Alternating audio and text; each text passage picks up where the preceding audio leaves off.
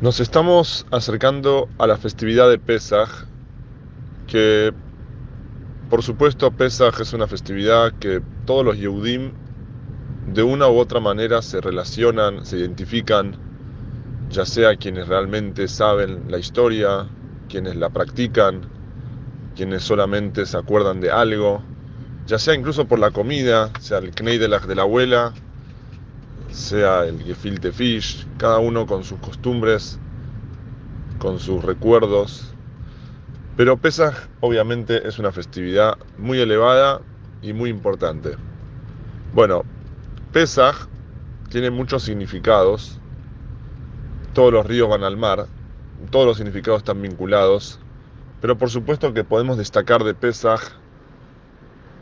la libertad. Zman Heiruteinu, como es llamado Zman Heiruteinu, tiempo de libertad.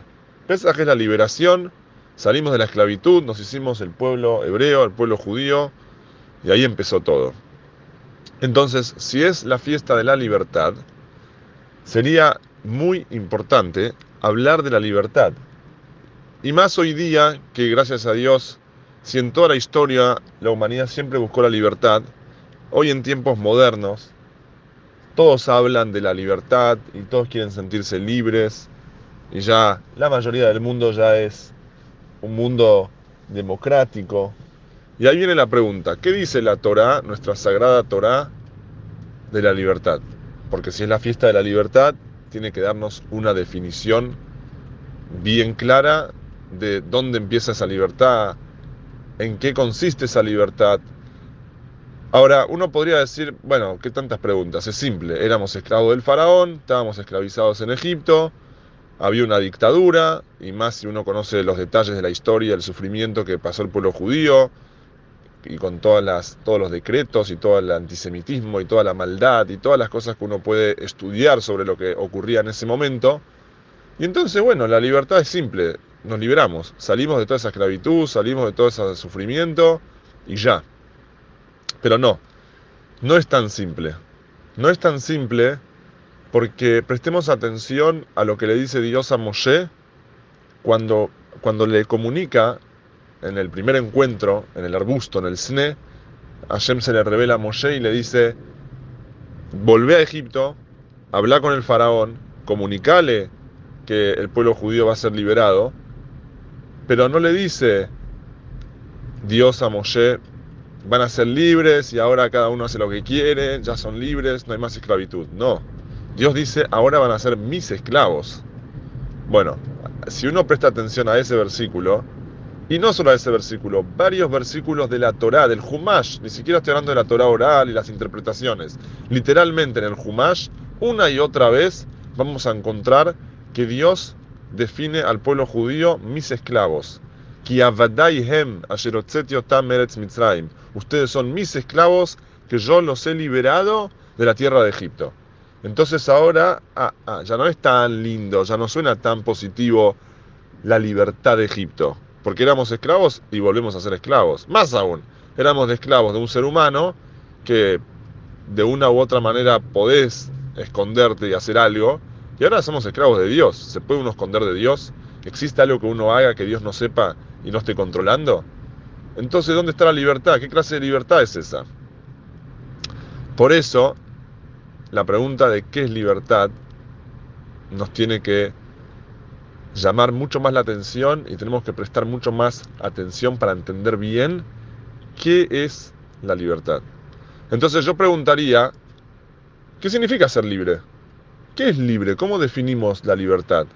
La simple respuesta que uno puede escuchar siempre es que uno no está eh, condicionado a sus decisiones, que uno es libre de su decisión, que nadie puede tomar las decisiones por mí. Esa es la clásica respuesta que es verdad, es una respuesta que, es cierta, pero es más profundo que eso. Y eso, para poder entenderlo, vamos a ir al opuesto de la libertad. Si lo opuesto de la libertad es esclavitud, entonces pensemos en esclavitud para entender qué es la libertad. Esclavitud es que uno está subsumido, está, está dependiendo de algo que lo limita a uno. Ahora, el punto es que nosotros estamos compuestos de cuerpo y de alma.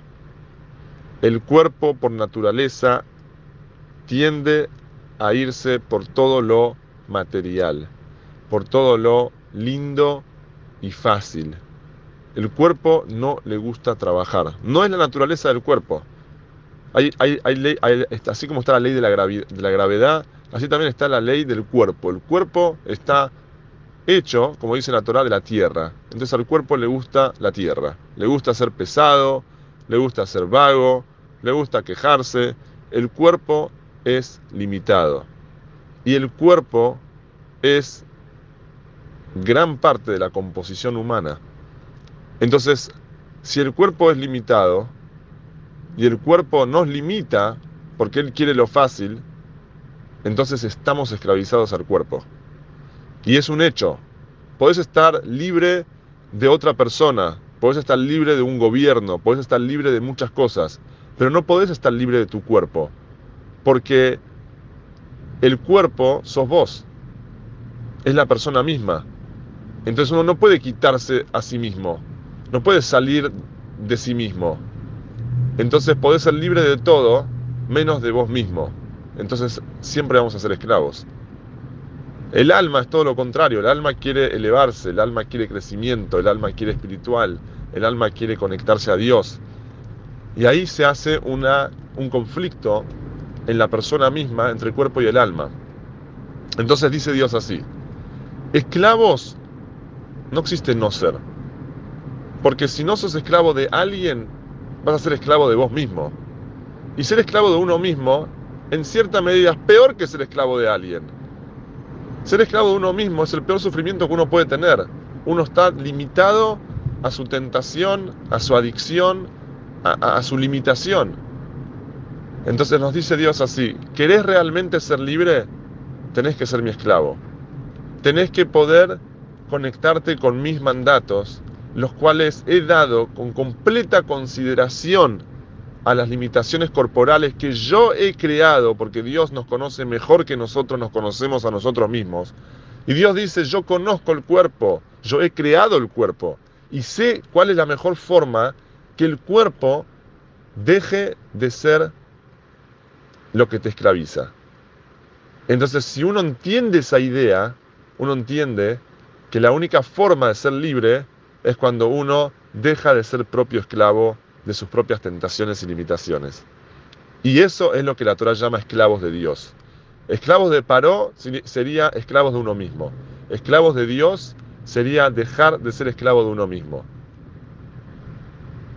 Y realmente es muy interesante que si uno se fija, el humano realmente se destaca por sobre el resto de las creaciones, el mineral, el vegetal y por supuesto el animal, que es el que más, por decirse, se puede comparar, es el más parecido al humano, en que el ser humano es el único, la única creación que puede tomar una decisión a voluntad en contra de su voluntad.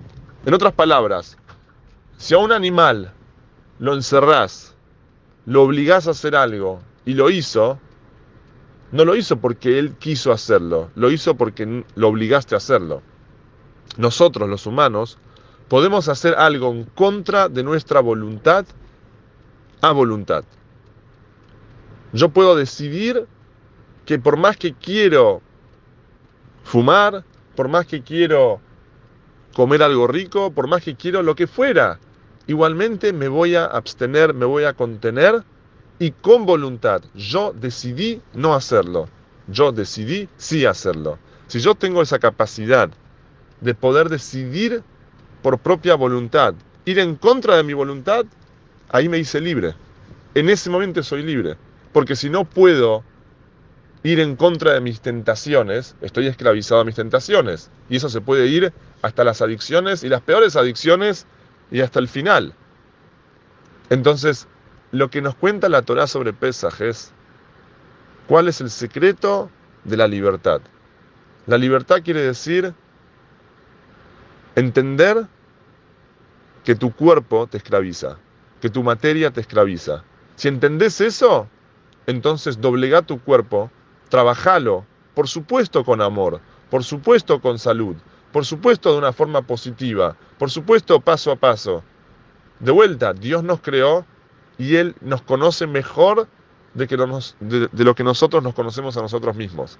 De hecho, ¿cuánto conocemos de nuestro cuerpo? Nada, cero en comparación a lo que es. Dios conoce todo el cuerpo. Entonces Dios que conoce el cuerpo dice, seguir la Torah paso a paso, acércate más, porque eso te va a permitir dejar de ser esclavo de vos mismo. Y en ese momento uno logra la libertad. Hak Sameach y que la fuerza de Pesach nos ayude a todos a dejar de ser esclavos no solamente de otros, de lo que otros quieren influenciar en nuestro pensamiento, de lo que otros quieren influenciar en nuestra conducta, de lo que ya sea la televisión o lo que sea la sociedad o lo que sea la suciedad. Empecemos a ser libres, conectémonos a lo ilimitado que es Dios y ahí realmente podemos ser libres. Hak Sameach.